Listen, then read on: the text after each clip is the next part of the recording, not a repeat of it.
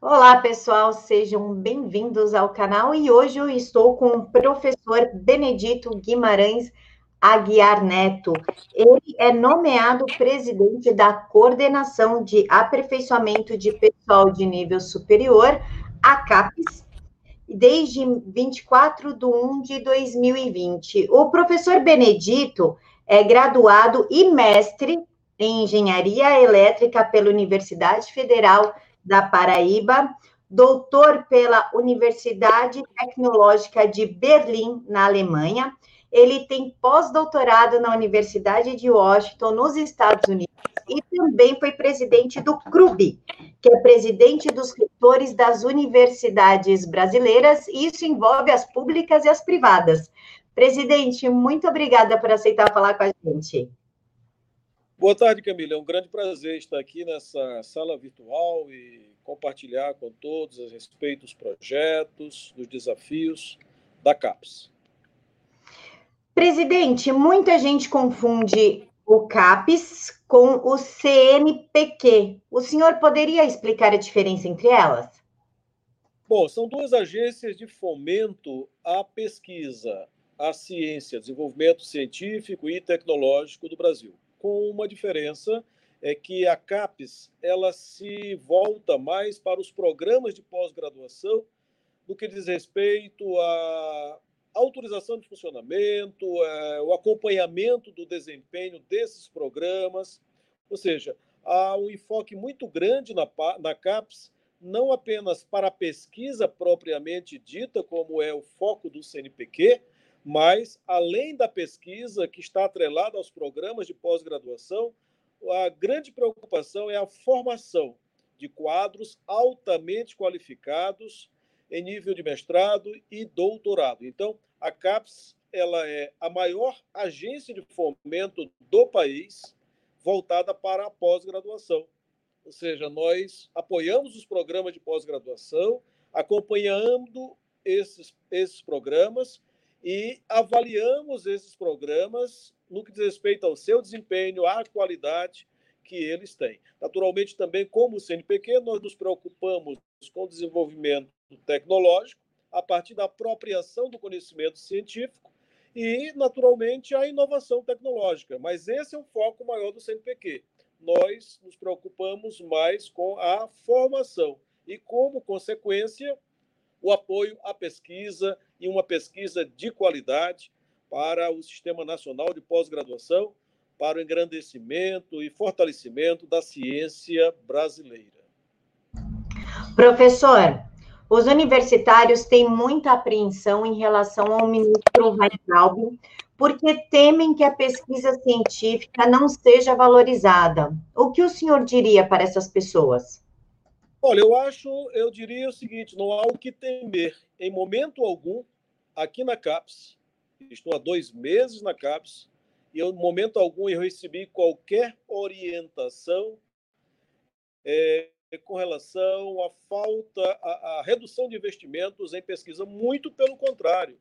O, o nosso ministro, Abraham Weintraub, ele está sempre empenhado em atender as demandas da CAPES e o objetivo do MEC é, no que diz respeito à CAPES, apoiar a pesquisa nacional, a exemplo do que foi feito agora é, com relação a essa pandemia.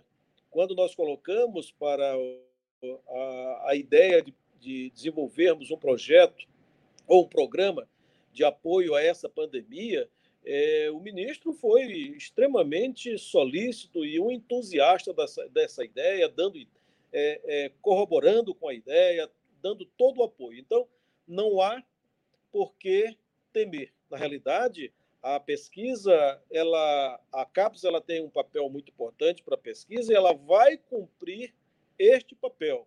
E com o apoio do MEC, não tenho dúvida nenhuma. Professor, a CAPES costumava conceder bolsas de estudos em humanas, basicamente para professores e estudantes de esquerda. O senhor acredita que este aparelhamento está sendo desmontado? Olha, veja só, nós estamos estabelecendo um modelo, implantamos um modelo de é, distribuição de bolsas. Esse modelo de distribuição de bolsas, ele é, não leva em consideração, não se pergunta para o aluno, naturalmente, se ele é desse ou daquele lado político. Entretanto, entretanto, nós estaremos apoiando programas de pós-graduação que tenham um enfoque maior para a solução dos problemas nacionais. Esse é o grande papel da agência de, de fomento. E nós encontramos, é, naturalmente, um direcionamento maior nessa com relação às pesquisas, o trabalho dos programas de pós-graduação, em, sobretudo, o momento que nós vivemos agora, é, nos programas voltados para as ciências da vida e para as ciências exatas, que os nossos grandes problemas não significa que nós não tenhamos é, problemas que, de ordens de, que demandam estudos da área social, mas é, os programas de pós-graduação nessa área eles serão certamente priorizados e os investimentos irão mais para essa direção. Exemplo agora do programa que nós lançamos é de combate e prevenção à pandemia é, do coronavírus. Tá? Então, esses programas eles serão naturalmente mais beneficiados. A área de humanas é importante, como todas as áreas, mas há um direcionamento é, de uma política institucional maior para os programas de, é, da área das exatas e da área das ciências da vida. Professor, o senhor falou no programa estratégico né, da pandemia. Qual, o que, que é esse programa? Como é que está sendo desenvolvido pela CAPES? Olha, esse programa ele surge da necessidade que nós temos hoje na sociedade brasileira de enfrentar um desconhecido, que é o corona, chamado novo coronavírus. Na realidade, nós estamos diante de uma pandemia. Esse problema não aflige apenas o país, ele está presente praticamente no mundo todo e, naturalmente, veio ao país e os primeiros casos foram identificados é, entre fevereiro e março deste ano e logo, logo tomaram uma proporção muito grande. E eu acredito no potencial muito grande da Universidade Brasileira. A Universidade Brasileira tem um potencial enorme, vamos dizer assim. Seja em todas as áreas do conhecimento, há sempre pessoas que estão direta ou indiretamente se debruçando sobre questões relacionadas a epidemias, a endemias que assolam o nosso país já há alguns, alguns, alguns anos e agora estamos diante não de uma epidemia, mas de uma pandemia. Então, analisando esse contexto, nós é, preparamos, elaboramos, o, é, com todo o apoio do governo federal, dentro do contexto de um programa amplo do governo federal e no âmbito do MEC, através da CAPES, é, estabelecemos esse programa estratégico. Né? Esse programa estratégico é de prevenção, combate a epidemias, endemias e surtos, e com foco especial no momento para o coronavírus, não é? E na realidade, melhor dizendo, foco especial para a COVID-19, que é a doença que está presente entre nós. Então, esse projeto é um projeto bastante. É, foi um projeto emergencial, um projeto estratégico emergencial, e ele tem como objetivo é, fortalecer os programas de pós-graduação, concedendo bolsas para que os nossos é, mestrandos, doutorandos e também é, pesquisadores que saíram, já concluíram seu doutorado através de é programa de pós-doutorado, possam contribuir com o desenvolvimento científico e tecnológico para o combate dessa pandemia. Então, serão 2.600 bolsas que foram concebidas para serem distribuídas ou concedidas para os programas de pós-graduação de todo o país. Inicialmente, esse programa ele consistiu de uma primeira ação emergencial, de, eh, que eu poderia dizer uma ação imediata, em que nós concedemos para a área das ciências da vida 850 bolsas. E logo em seguida, cerca de 350 bolsas para a área das ciências exatas, sem que nós nos preocupássemos é, de antemão se havia ali ou não um projeto em desenvolvimento. Até porque nós gostaríamos de dizer: olha, se debrucem sobre esse problema. Olha, tem uma oportunidade aqui agora com a concessão de bolsas de estudos para que vocês possam contribuir para a solução desse problema. Então, essa foi uma ação imediata. Em seguida, nós implementamos a ação mais estratégica através da divulgação de três editais. Três editais específicos, ou melhor, para áreas específicas dentro do contexto da pandemia. Então, lançamos o primeiro edital, que é um edital voltado para a área de infectologia, imunologia, é, pneumologia, microbiologia, é, mas também voltado para a interface dessas áreas com outras áreas, à medida que nós também, nesse primeiro edital, apoiaríamos projetos relacionados ao desenvolvimento de tecnologias e mecanismos para o monitoramento, mapeamento e controle de surtos, endemias, epidemias, epidemias e a pandemia de uma forma geral. Na realidade, o nosso foco, o que nós entendemos que o que nós desenvolvermos como conhecimento científico, como conhecimentos como resultado do desenvolvimento tecnológico, é, com os estudos que serão realizados, não só serão aplicáveis a essa pandemia, mas outras endemias. É, não espero que tenhamos outra pandemia, mas outras endemias ou epidemias que tenhamos pela frente. Essa é, essa é, é a ideia desse primeiro edital. Em seguida, lançamos o segundo edital, que nós denominamos de fármacos e imunologia. Nesse caso, esse edital foi voltado para grupos de pesquisa que se debrucem sobre o estudo de fármacos, seja para o reposicionamento de fármacos, Hoje, no mundo todo, se, estuda, se, se estudam cerca de 40 diferentes fármacos voltados para a Covid-19, tá? combate ao vírus que causa a doença Covid-19. Tá? Mas não é só o reposicionamento.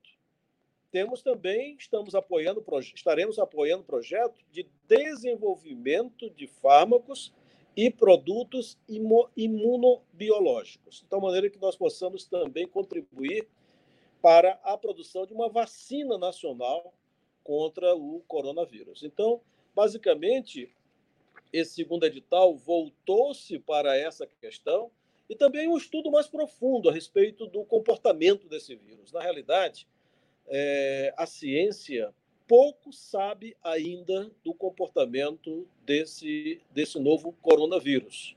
Recentemente, um artigo da Nature é, publicou que estão sendo é, identificados três novos, três tipos de coronavírus, três novos coronavírus, porque os coronavírus já são conhecidos há algum tempo, mas três novos coronavírus que podem ter abordagens diferentes quanto à, à questão do combate, né? da terapia específica para cada um deles. Ainda é estudo. Na, na realidade, a única coisa que nós sabemos, enquanto ciência, é que nada sabemos a respeito de detalhes específicos desse vírus. Então, a CAPES, é, é, com esse edital, não tenho dúvidas que vai levar a que pesquisadores do país inteiro se debrucem sobre essa questão. E, por fim, um terceiro edital voltado para a telemedicina e análise computacional de dados médicos.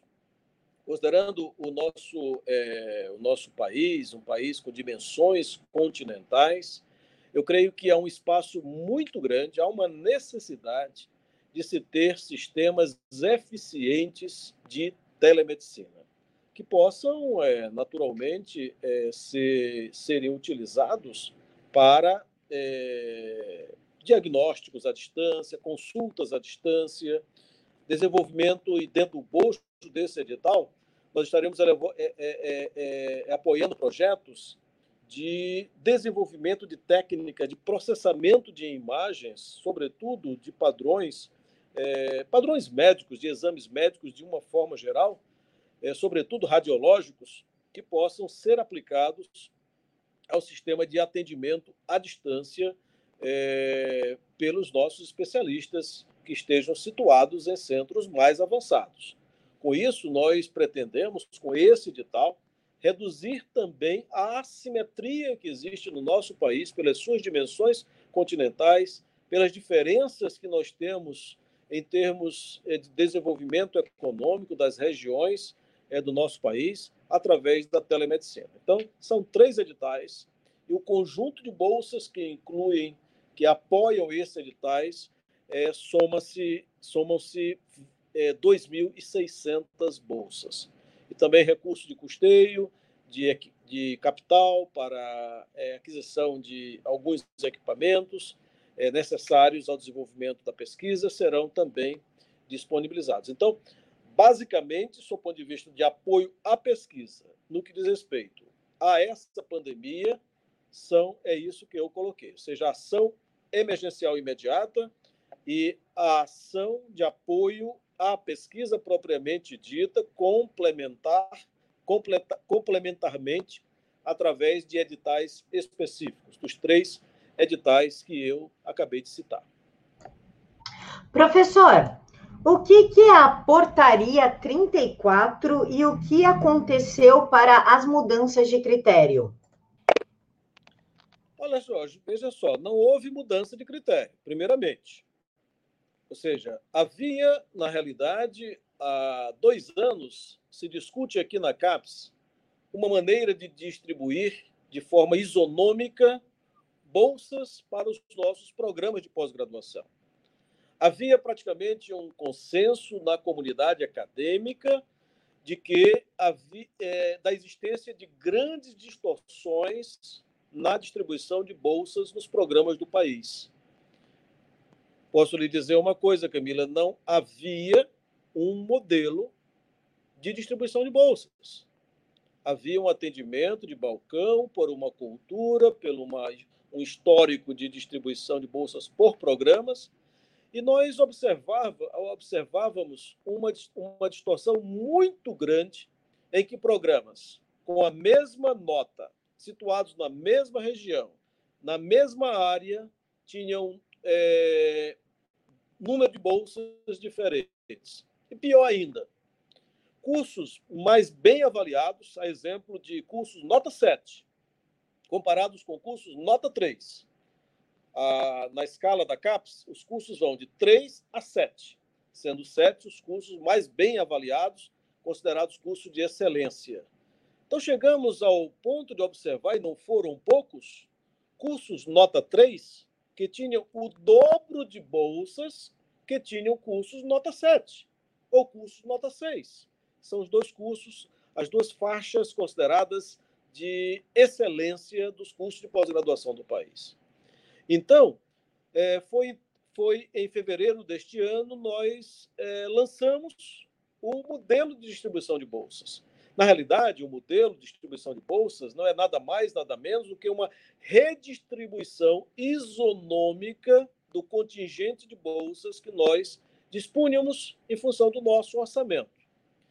Entretanto, é, para que não houvesse um impacto muito grande, inicialmente se pensou em que os cursos que tivessem mais bolsas do que o apontado pelo modelo eles pudessem ser pudessem, pudéssemos limitar em no máximo 10% da perda dessas bolsas, tá? E também, naturalmente, aqueles que tivessem é, dentro da é, quando nós é, é, é divulgamos, o, publicamos o modelo lá em fevereiro, aqueles que tivessem pelo modelo, o modelo apontasse que precisavam de bolsa, deveriam ter mais bolsas, receberiam até 10% com exceção para os cursos que tivessem é, nota 7, poderiam ter um pouco mais, poderia chegar esse ganho até 30%. Bom, o que foi que nós observamos? Nós observamos que, ao implementarmos esse modelo, ao avaliarmos os resultados, verificamos que os cursos mais bem avaliados e os cursos que tinham direito ao maior contingente de bolsas, e essa demanda já estava represada há muitos anos, em função daqueles que não tinham direito a ter aquele número de bolsas, como apontado pelo modelo. Nós então imaginamos o seguinte: precisamos acelerar essa convergência para os valores apontados pelo modelo. Daí surgiu, então, a portaria 34. A portaria 34 não mudou os critérios estabelecidos de bolsa do modelo que foi publicado em fevereiro. Apenas houve uma aceleração na direção de que se obtivesse mais rapidamente o resultado apontado pelo modelo. Então, é, foi uma iniciativa bastante legítima, uma iniciativa que, que uh, trouxe, que a, a, a, portaria 34 trouxe, no sentido de que aqueles cursos que tivessem, aqueles programas que tivessem, ou curso de mestrado ou doutorado, que tivessem direito a mais bolsas, apontado pelo modelo, pudessem é, conseguir essas bolsas de forma mais rápida. Eu gostaria de frisar o seguinte: nem no primeiro caso, com as portarias foram é, publicadas em fevereiro, e muito menos com a 34, nenhum aluno de pós-graduação é, teve sua bolsa cortada. A imprensa publicou, e creio que de maneira é, completamente equivocada e às vezes até eu diria tendenciosa, é que houve corte de bolsas na CAPES. Não houve corte, muito pelo contrário. Para que nós pudéssemos atender nesse processo de aceleração do processo, ou seja, de convergência para os valores apontados pelo modelo, nós observamos que precisávamos ter mais bolsas para atender aqueles cursos mais bem avaliados.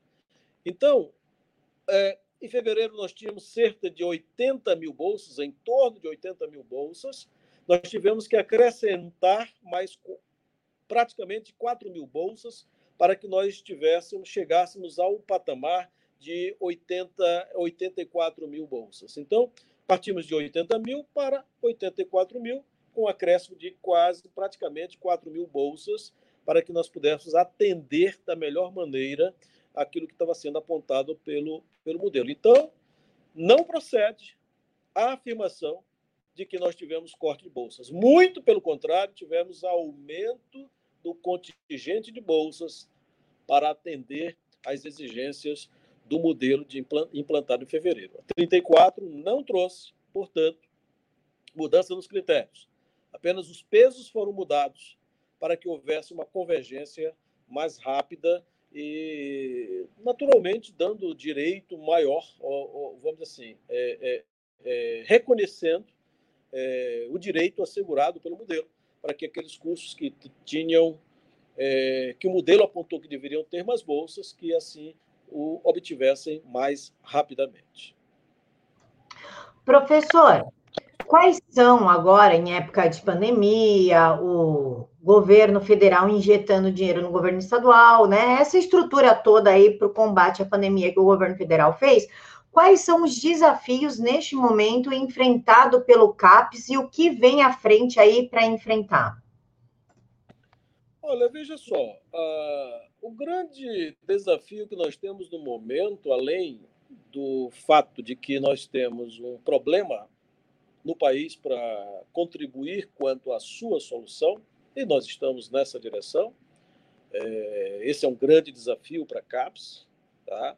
Eu creio que essa, essa pandemia vai nos trazer muitos ensinamentos para a sociedade brasileira, de uma forma geral, e eu diria que para as universidades, através dos seus programas de pós-graduação, dos seus pesquisadores, que vão, muitos deles, eu tenho conhecimento já de ponta a ponta do país, que estão redirecionando, suas pesquisas para atendimento a um problema da sociedade brasileira que é um problema mundial, mas aqui, um problema nosso aqui, da sociedade brasileira.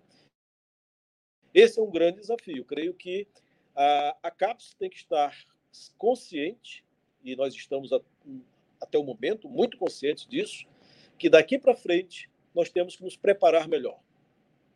Eu não tenho dúvidas que pandemias como essa, ou mesmo epidemias, endemias que surjam no país, doenças outras infecciosas, se não for através da ciência e cujos resultados científicos e tecnológicos decorrentes da apropriação desse conhecimento científico, é, nós podemos, é o caminho melhor, melhor dizendo, para a solução desses problemas. Porque através do melhor conhecimento científico, do domínio do conhecimento científico, melhor dizendo, nós podemos contribuir para o estabelecimento de políticas públicas e melhor, naturalmente, é, bem-estar da sociedade e vencer essa dificuldade da melhor, da maior maneira possível. É claro que outros desafios se encontram correlatos a essa questão, por exemplo, é, com relação a esse isolamento é, social ou distanciamento social que nós estamos vivendo no momento. É claro que aqui na CAPES nós estamos respeitando as orientações do Ministério da Saúde, as determinações e orientações do próprio Ministério da Educação.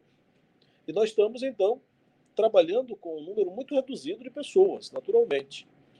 Tá? Ou seja, é, estou aqui na CAPES hoje, parte do meu trabalho eu, falo, eu faço também remotamente, mas é um desafio muito grande. Nós trabalharmos com um número bastante reduzido de pessoas e preocupados em que o bem-estar do nosso corpo é, de colaboradores ele possa ser assegurado, a proteção desse, desse corpo de colaboradores também. Então, eu creio que, é, como cidadão, eu preciso ter consciência plena do meu papel na sociedade, no que diz respeito a todas essas, essas precauções que devemos ter, e como gestor público de uma agência de fomento à pesquisa, tenho que estar consciente, cada vez mais, da grande responsabilidade que tem, no caso, a CAPSO, que é seguindo as orientações do governo federal, de todo esse programa do governo federal, no que diz respeito à minimização é, ou contribuição para minimizar os efeitos dessa pandemia. É, eu creio que estamos na direção certa e esperamos que é, possamos ter resultados, possamos estar festejando resultados é, bastante positivos. Serão 87 projetos específicos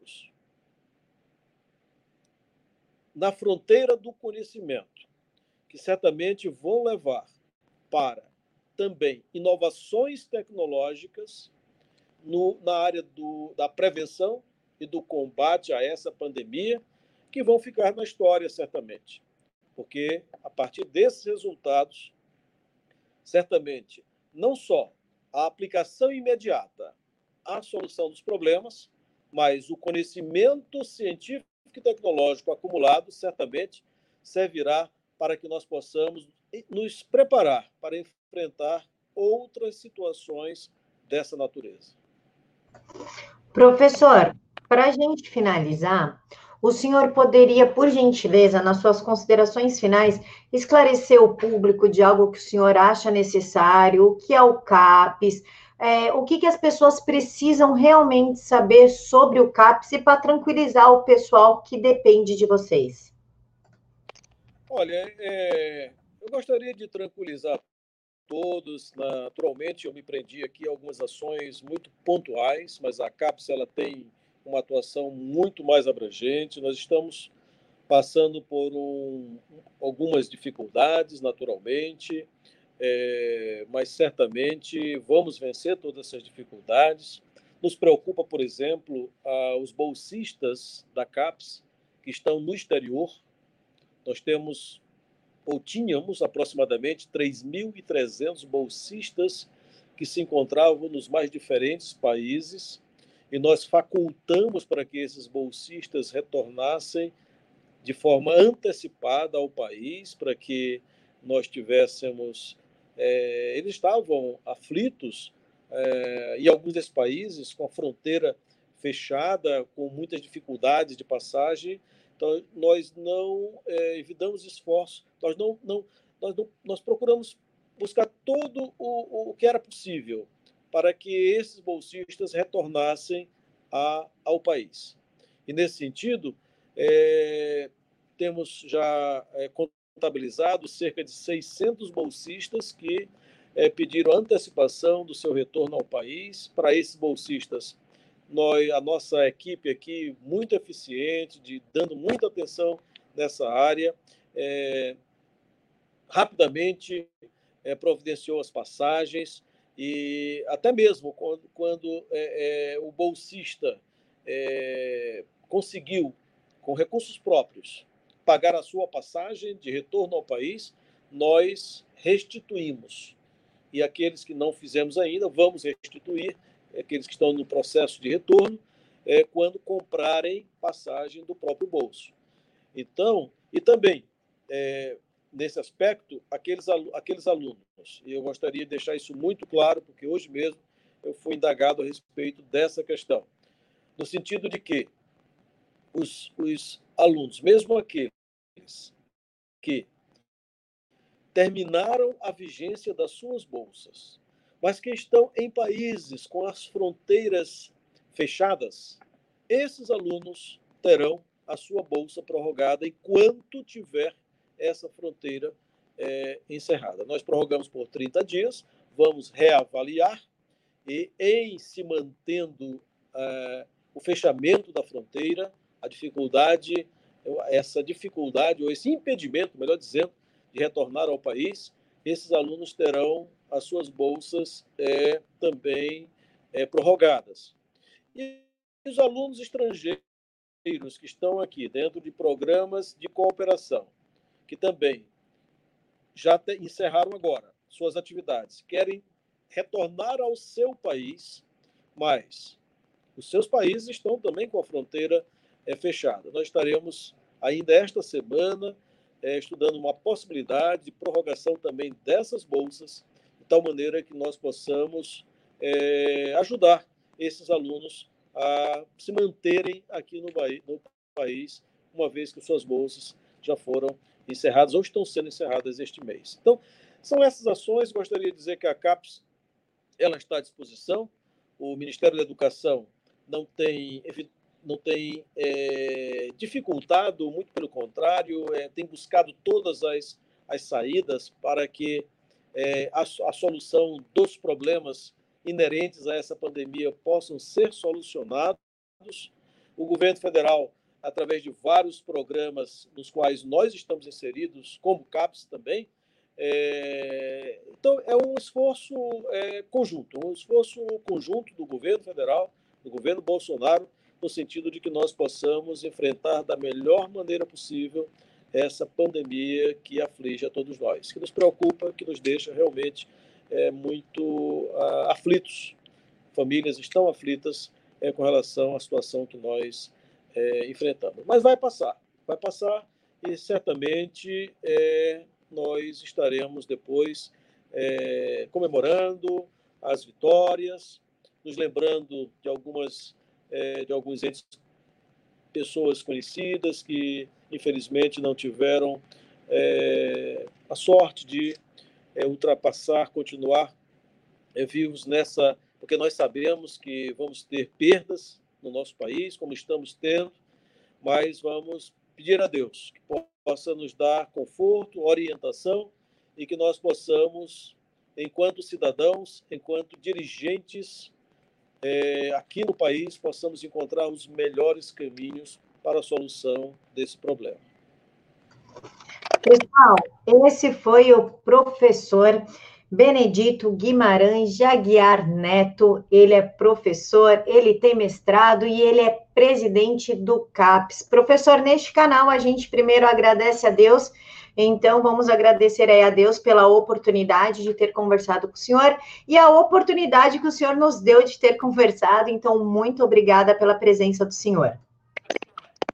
Muito obrigado, Camila, estamos à disposição.